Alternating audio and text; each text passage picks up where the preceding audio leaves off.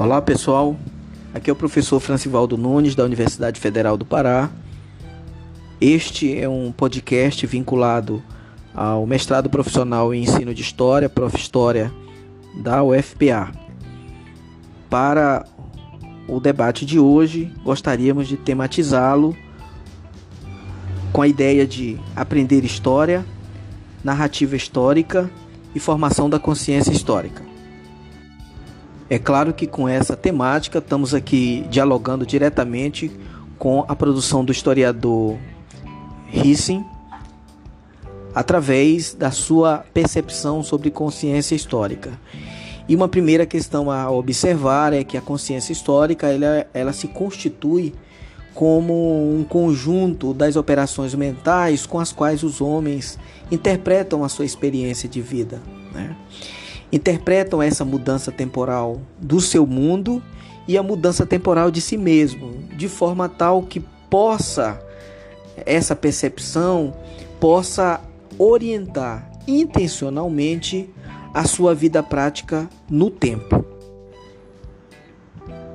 É importante destacar que a constituição do sentido da experiência do tempo expressa pela narrativa histórica, ela se constitui mediante a operação genérica e elementar da vida prática, do narrar, com o qual os homens orientam o seu agir e o sofrer no tempo.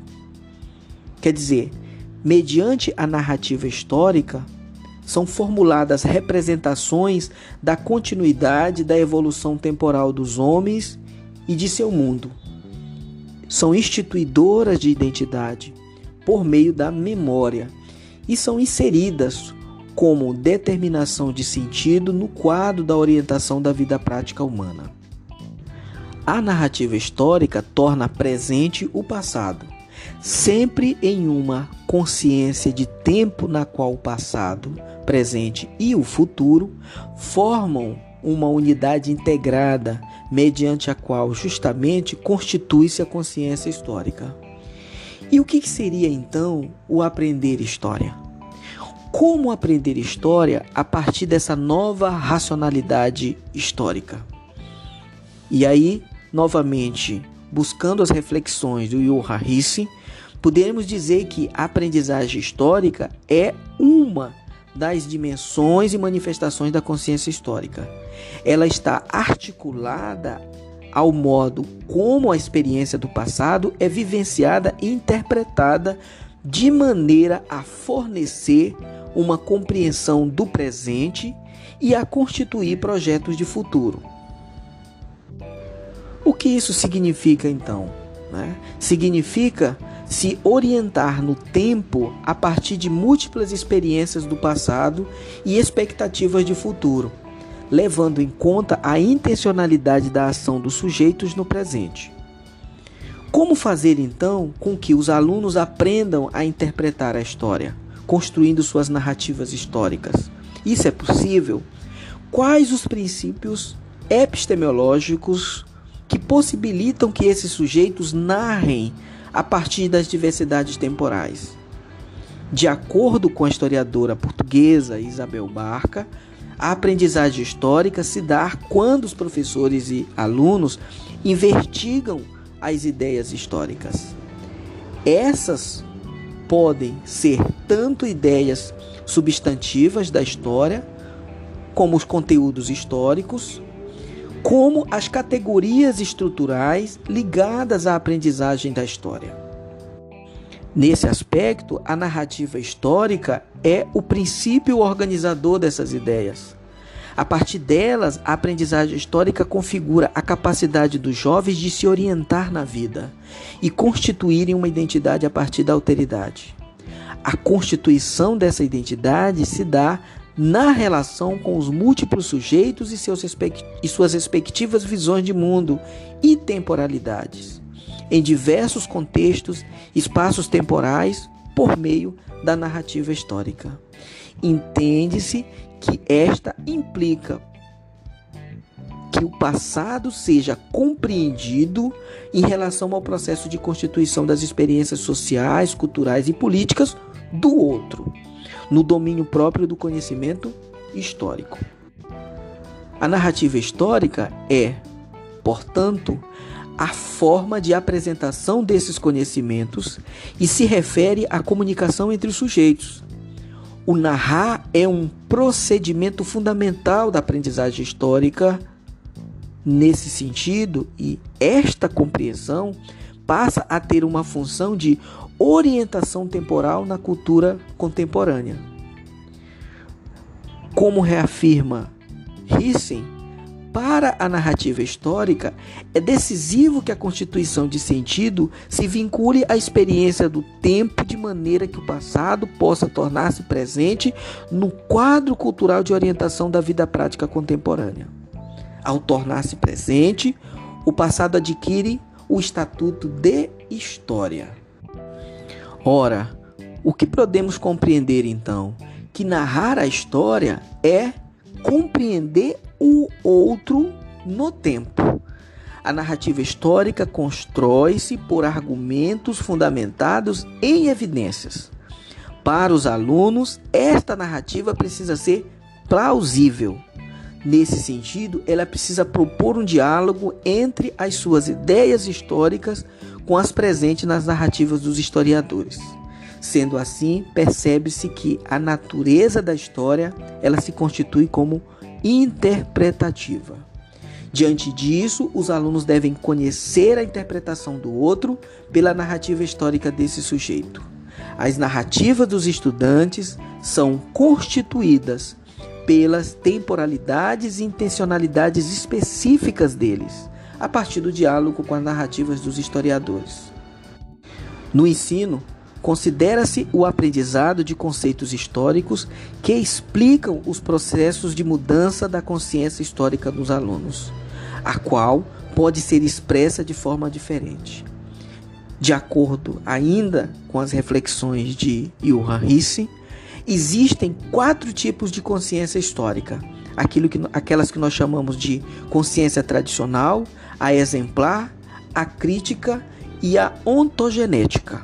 Vamos então explicar cada, uma desses, cada um desses tipos de consciência histórica. Importante, antes disso, destacar que esses tipos de consciência histórica eles são expressos por diferentes narrativas históricas, fundamentadas em quatro condições de orientação intencional da vida prática no tempo, que é a ideia de uma afirmação, de uma regularidade, de uma negação e de uma transformação. Esses tipos de consciências e narrativas coexistem no mundo contemporâneo, nas historiografias de referência e também na vida prática dos sujeitos, seja nas escolas, nos meios de comunicação, nos manuais didáticos, nas famílias e nas demais instituições, e são, portanto, intercambiantes. O que eu estou querendo dizer é que um mesmo sujeito histórico, dependendo do tema focalizado, ele pode apresentar mais de um tipo de consciência e narrativas históricas, como critérios para a orientação de sua experiência no tempo. A partir da apropriação do conceito de consciência histórica nessas diretrizes, busca-se analisar as implicações das opções teóricas metodológicas para o ensino da história na formação dos sujeitos. Isso pode ser observado nas diferentes abordagens curriculares que historicamente marcam o ensino desta disciplina. Destaca-se que a ideia de ontogenética aqui não se refere a um conceito biológico. O termo ontogenética se refere ao processo histórico de constituição dos sujeitos em desenvolvimento em que estes se orientam no tempo a partir da relação passado, presente e futuro. Em outras palavras, quer dizer que os sujeitos se constituem à medida que se tornam ou tomam consciência do sentido histórico de suas experiências temporais e passam a se orientar no tempo, além de apontar indicativos para o tipo da consciência histórica que se pretende diagnosticar nos sujeitos. Por exemplo, o ensino de história linear, ele está pautado pela valorização de uma história política factual, personificada em heróis e acaba excluindo a participação de outros sujeitos. Limita-se à descrição de causas e consequências, acaba não problematizando a construção do processo histórico, uma vez que a história é tida como verdade a ser transmitida pelo professor e memorizada pelos alunos. Nessa concepção, a contribuição que o ensino de história traz é a formação de uma aprendizagem estruturada em uma consciência histórica tradicional, a partir da qual o aluno compreende a dimensão temporal com como permanência das experiências relativas aos modelos de vida e de cultura do passado. Nessa percepção de uma historiografia tradicional, acaba se observando a construção de uma consciência tradicional que se expressa em uma narrativa tradicional que procura, procura dar sentido ao atual modo de vida por meio da afirmação de uma memória das origens, de maneira que o tempo se apresenta como se fosse eterno.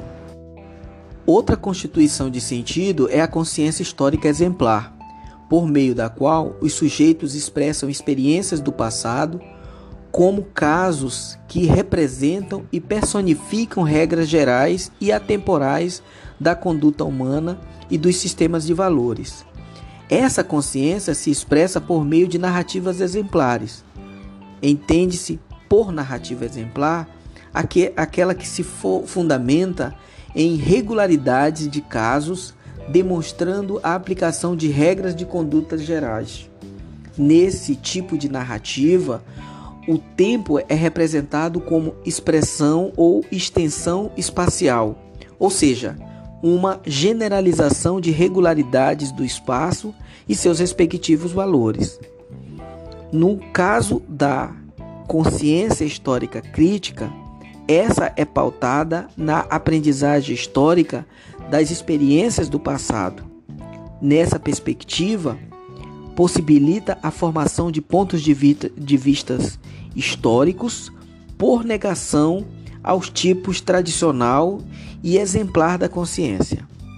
Sob esse aspecto, o ensino de história ele rompe com os modelos de aprendizagem baseado na linearidade temporal, ao distinguir o passado do presente e com a redução das interpretações vinculadas às causas e consequências, acaba se ampliando as possibilidades de explicação e compreensão do processo histórico.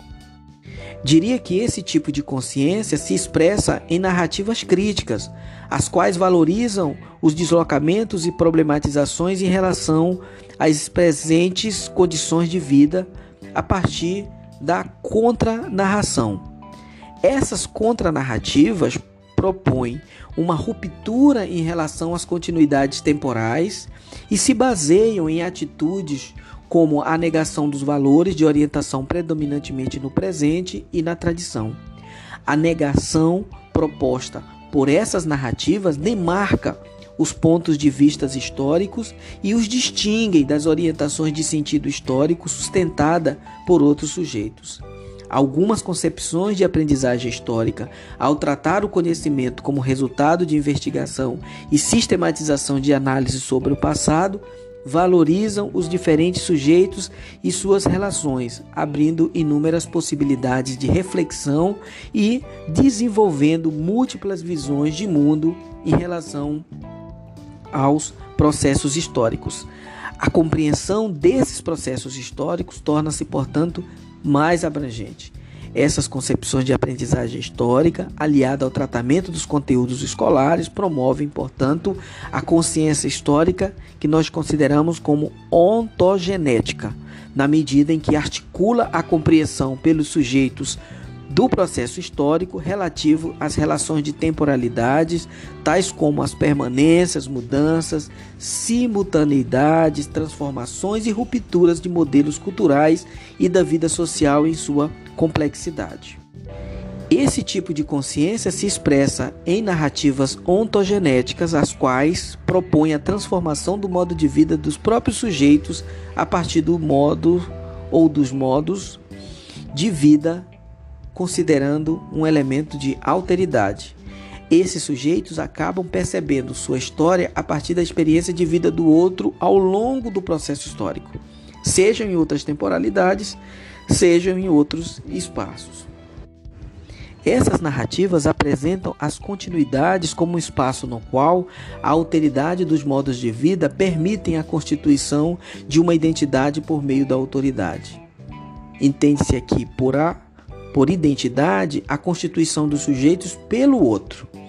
No entanto, há de se ter claro que o outro significa os sujeitos que vivem em outros espaços e em outros tempos históricos Nessa forma de narrativa, o tempo é encarado como um princípio ou um procedimento metodológico sustentado pelas relações de temporalidade, que perpassa pela ideia de permanência, transformações, simultaneidades, recorrências. Por fim, diríamos que essas orientações que perpassam pelos, pelas diferentes, pelos diferentes tipos de consciência histórica de alguma forma, ela vai orientar a prática do professor de forma a contribuir para que essa formação histórica dos alunos sejam construída levando em consideração uma racionalidade histórica não linear e multitemporal.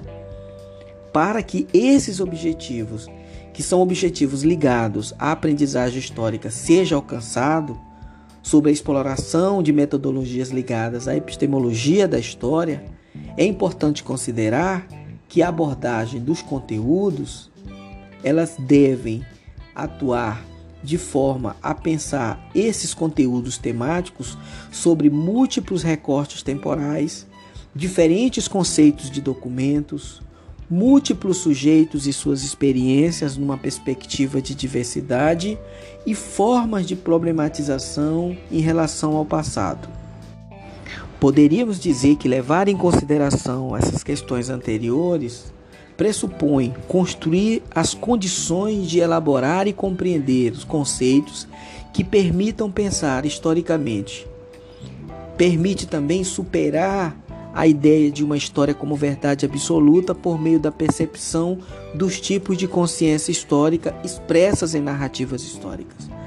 Veja, e aí para finalizar, perceber a construção da consciência histórica sob o ponto de vista do aprender histórico e da construção das narrativas de narrativas históricas pressupõe compreender essa construção da consciência histórica sobre o ponto de vista da necessidade de perceber essas, essas, histórica, essas histórias que expressam diferentes recortes temporais, diferentes conceitos e documentos e diferentes experiências. Consequentemente, expressam diferentes narrativas. É isso que gostaríamos de destacar e até uma próxima oportunidade.